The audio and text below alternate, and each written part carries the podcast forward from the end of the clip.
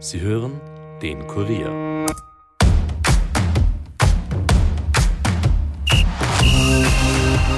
So, es wird wieder ernst. Österreichs Fußball startet ins Frühjahr. Von Freitag bis Sonntag wird um den Einzug ins Cup-Halbfinale gespielt.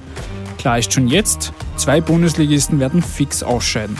In dieser Episode kommt Ex-ÖFB-Teamspieler Paul Schaner zu Wort. Er spricht über die anstehenden Cup-Spiele, seinen Ex-Club St. Pölten und wie sich der Fußball seit seinem Rücktritt verändert hat. Mein Name ist Stefan Berndl und ihr hört die Kurier Nachspielzeit.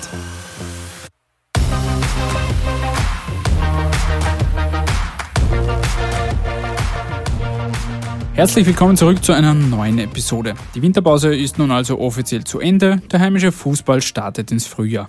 Und das gleich mit dem Cup-Viertelfinale. Am Freitag warten da zwei echte Topspiele. Der LASK empfängt Meister Salzburg, Titelverteidiger Sturm Graz bekommt es mit der Wiener Austria zu tun. Über die Situation der Wiener haben wir in der letzten Episode ausführlich gesprochen. Klar ist durch diese Konstellation jedenfalls eines. Zwei Top-Teams werden sich fix aus dem Bewerb verabschieden. Am Samstag und Sonntag wird es dann noch für Altach bei Leoben sowie Rapid gegen St. Pölten ernst. Apropos St. Pölten.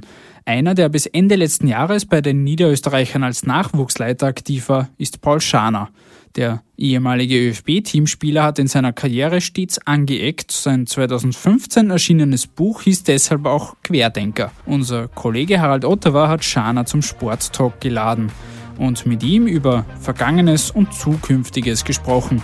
Aber das hört ihr euch jetzt am besten selbst an. Viel Vergnügen.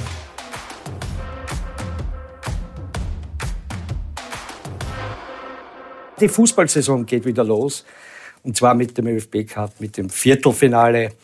Und einer, der sicher sehr, sehr viele Cupspiele äh, bestritten hat, zumindest weiß ich, dass es 40 Länderspiele waren, ist heute hier. Ich freue mich wahnsinnig auf Paul Schaner.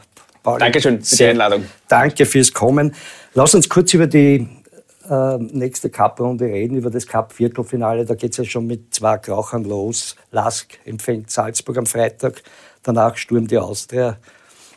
Äh, hast du gerne Cup gespielt und äh, wie hoch siehst du den Stellenwert des Cups? Also grundsätzlich würde ich mich fast als Cup-Spezialisten schimpfen sozusagen. Ich habe in Österreich gewonnen, ich habe in Norwegen gewonnen, Die ich habe in England, genau, mit Bramberg in England gewonnen, äh, mit, mit Wigan Athletic.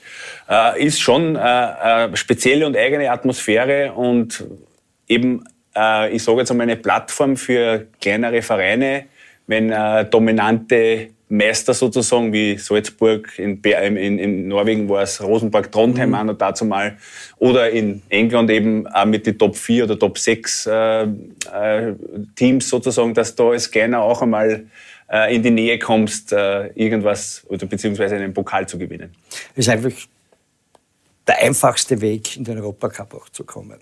Äh, definitiv. Also die, ich glaube, es sind fünf, sechs fünf Runden, sechs Runden, sechs, ich muss jetzt liegen, glaube ich, sechs Runden, äh, ist natürlich äh, schon speziell, äh, auf so kurzem Wege äh, eben international zu spielen. Ja. Reden wir über die Cup-Partien. Salzburg natürlich der Favorit beim LASK oder wie siehst du das? Und deinen Ex-Verein, die Wiener Austria bei Sturm?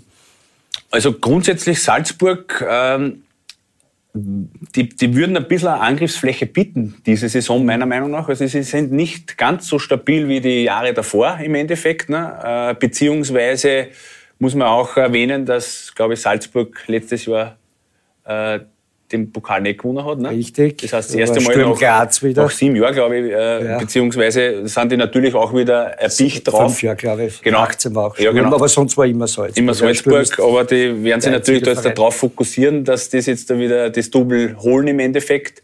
Aber grundsätzlich, glaube ich, ist Salzburg schon äh, äh, fällig, dieses Jahr zumindest wieder einen Titel abzugeben. Ähm, und ich denke, äh, Lask hat sich ganz gut stabilisiert, eben auch mit den vielen Neuverpflichtungen im Sommer. Äh, sind sie jetzt eigentlich zu einem Team zusammengewachsen und sind konkurrenzfähig. Wird man sehen, erstes Spiel ist immer so ein, ein Gradmesser, sage ich jetzt einmal, erstes Bewerbsspiel. Mhm. Äh, da ist, ist, ist, ist noch keiner wirklich auf 100 Prozent, sage ich jetzt einmal. Es geht ja so früh überhaupt nicht ja. los. Ja, ist sehr, sehr herausfordernd, sage ich jetzt einmal. Sehr ungewohnt, äh, zumindest in Österreich. In England war es wurscht, also da geht es eh so zurück im Endeffekt. Gespielt, ja. Aber grundsätzlich äh, würde ich schon sehen, äh, dass speziell bei diesen zwei Paarungen auf alle Fälle mal zwei Bundesligisten ausscheiden. Das heißt, es äh, ja, birgt ja wieder die Möglichkeit, vielleicht für SK in St. Pölten Richtig, ich wollte, ich wollte ja nicht sagen, kleiner genau. Verein, weil du vorher die kleinen Vereine angesprochen hast. St. Pölten spielt bei Rapid am Sonntag. Du warst ja bis vor kurzem Jugendleiter mhm. bei St. Pölten. Wie siehst du die Chancen bei St. Pölten? Wie beurteilst du den neuen Trainer Philipp Semlitsch, der von ja. Lafnitz gekommen ist? Also, also grundsätzlich ähm, würde ich jetzt einmal sagen, als Underdog kann man nur überraschen beziehungsweise erwartet ja keiner was im Endeffekt. Und speziell in der Situation vom SKN sozusagen, wo man sagt, äh, um den Meistertitel werden wir jetzt nicht mehr mitspielen in der zweiten Liga, obwohl das das Ziel war. Vielleicht können wir uns auf den Cup trainieren, äh, konzentrieren sozusagen und eine Überraschung bieten. Was ich ein bisschen schade finde im Endeffekt ist, dass halt Rapid Heimrecht hat. Also das war mhm. natürlich für einen Verein wie SKN super gewesen wenn die Heimrecht Auch hätten. Für Kassier vor allem. Ne? Genau, richtig, weil dann hättest du mal die NV-Arena äh, wirklich voll. Aber grundsätzlich glaube ich, äh, ja, äh, absolut äh, interessantes äh, Viertelfinale. Lass uns einmal das Thema kurz wechseln, ein bisschen zu, über dich sprechen. Du hast ja ein Buch herausgegeben, Position Querdenker. Mhm. Du, also, du hast nicht nur im Mittelfeld und der Verteidigung manchmal gespielt, sondern auch als Querdenker. Das Buch ist, glaube ich, vor sieben, acht Jahren rausgekommen. Mhm. Hat sich seitdem was verändert? Und äh, wie siehst du die jungen Spieler heute im Gegensatz zu dir? Du hast ja doch bewusst oft angelegt. Du warst nicht der einfache Indianer, du warst mhm. am Platz oft der Häuptling. Vielleicht ein bisschen zu oft, sonst wären es mehr als 40 Länderspiele geworden. Wie siehst du die Jugend heute? Wie siehst du die Trainer heute? Und du bist ja da auch ein bisschen, möchtest ja aktiv sein in dieser Richtung, Sachen Aufklärungsarbeit. Ja, ich, ich glaube, äh, jetzt, wenn man die Zeit vergleicht äh, mit Anno dazumal, ähm, kommt doch jetzt immer öfter die Kritik auf, dass es eigentlich viele Mitläufer gibt mhm. und viel zu wenige Führungsspieler bzw. Mhm. Häuptlinge. Und ich glaube schon, das ist ein Produkt von den Akademien. Mhm. Äh, das hat mir sogar der, der, Marco van Basten einmal bestätigt, mhm. äh, wo wir gemeinsam auf einem, auf einem äh, Kongress waren sozusagen. Die haben eigentlich auch das Problem, in den Niederlanden, obwohl die ja. Sollte man dort nicht glauben eigentlich. Genau, richtig. Dass halt äh, die Jungs beziehungsweise die, die, die Spieler, die dort in den Akademien groß werden, nichts mehr selber entscheiden müssen. Mhm. Nichts mehr selber organisieren müssen. Mhm. Äh, und, und das wirkt sich halt irgendwann einmal auch am Spielfeld aus, im Endeffekt. Ne? Und ich glaube, das birgt die große Gefahr, die Überprofessionalisierung, die habe ich mir gewünscht zu mhm. meiner Zeit. Mhm. Absolut mhm. kein Thema nicht. Aber das heißt nicht, dass man den, dem Spieler sozusagen, dem Menschen die Verantwortung nimmt. Mhm. Das heißt, das ist ganz, ganz das ist wichtig. Ein zu viel Mannschaftssport. Ähm, äh, Mannschaftssport, man, äh, das ist die Frage, ja. Dass man zu sehr gedrillt äh, wird. Es ist, ist einer von grundsätzlich, grundsätzlich wird, wird schon vermittelt, äh, sehr einfach still, mach, was du angeschafft kriegst genau. und dann passt es mhm. im Endeffekt. Ne? Und dass man da dann wirklich die Top-Spieler rauskriegt im Endeffekt, beziehungsweise auch die Top-Ergebnisse rauskriegt, mhm. da, das bezweifle ich meiner Meinung nach. Es kommen ja viel zu wenig. Wir haben gute Akademien, unbestritten. Mhm. Wie sie arbeiten, okay, wir haben es gerade erwähnt. Aber es kommen zu wenig Spieler raus. Nicht? Es gibt Länder, da kommen vier, fünfmal so viele Spieler an die Spitze, kann man sagen, in die Nationalteams, zumindest zu den Spitzenclubs. Wie siehst du das? wie kann man da mehr einen besseren Output schaffen? Infrastruktur und das Außen ist eines, ein Thema. Oh, Infrastruktur aber was, aber, aber, was, aber was passiert drinnen im mhm. Endeffekt? Ne? Man mhm. kann wieder St. Pötten hernehmen, mhm. Top-Infrastruktur, muss man ganz ehrlich sagen, mhm. sicher Top 3 in Österreich. Mhm. Mhm. Aber was passiert drinnen? Und solange sich das Land Österreich, beziehungsweise eben die für Sport zuständig sind, nicht dafür entscheiden, dass wir anders arbeiten müssen als große Länder, weil Vergleich Deutschland, wir vergleichen uns ja öfters gern mit Deutschland. Man kann mhm. einfach nicht als Österreicher gleich arbeiten wie die Deutschen, weil Deutschland sind einfach zehnmal mehr Leute als wir in Österreich. Mhm. Das heißt, was ich eigentlich bekrittel in der Ausbildung ist, dass wir uns das nicht so leisten können, Talente zu verbrennen, weil wir zu klein sind. Mhm. Und das ist, mhm. glaube ich, die Challenge für uns alle mhm. sozusagen. Und mhm. deswegen besprech, äh, spreche ich das Ihnen an. Wir müssen da schauen, dass man noch qualifiziertere, noch erfahrenere Trainer in diesem Bereich bekommen. Und das ist aber im Moment so schwierig, weil nur ein gewisses Budget vorhanden ist für Abfindungen so, beziehungsweise Gehälter. Das wo fast meistens, in jeder Sportart bei uns das Problem, genau, dass die wo dann halt, Wo halt dann einer kommt, der relativ unerfahren ist, das halt für wenig Geld ja, macht ja, und ja. Leidenschaft sehr dahingestellt, das hat er sicher und auch den Willen, da was zu verändern. Aber ich glaube, das ist ein unfassbar wichtiger Job eigentlich. Das ist ein, ein extrem, ja genau, richtig. Also ich glaube, dass das, der, der, der Job äh, im, im Bereich von U14 bis zu U18 das, das ist ein sehr wichtiger Bereich, meiner Meinung nach. Ne? Mhm. Und auch dann unten wieder. Ganz unten, da haben wir auch das Problem, dass die kleinen Vereine ja alles fokussieren auf die Kampfmannschaft und vergessen, äh, die Jugendtrainer sozusagen mhm. dementsprechend äh, zu entschädigen für den Aufwand, was sie betreiben müssen. Mhm. Du hast schon mal den Begriff geschützte Werkstätte für die ja. Jugendlichen geprägt. Ähm, wie hast du gearbeitet? Du warst Jugendleiter in St. Pölten bis mhm. November, glaube ich. Ja. Ähm, wieso machst du das nicht mehr weiter? Was hat's, hat's da, hat's, hast du keine Vision mehr gehabt? Oder? Na, grundsätzlich, äh, was, was erforderlich ist für eine erfolgreiche Nachwuchsarbeit, ist natürlich ein gewisses Budget. Mhm.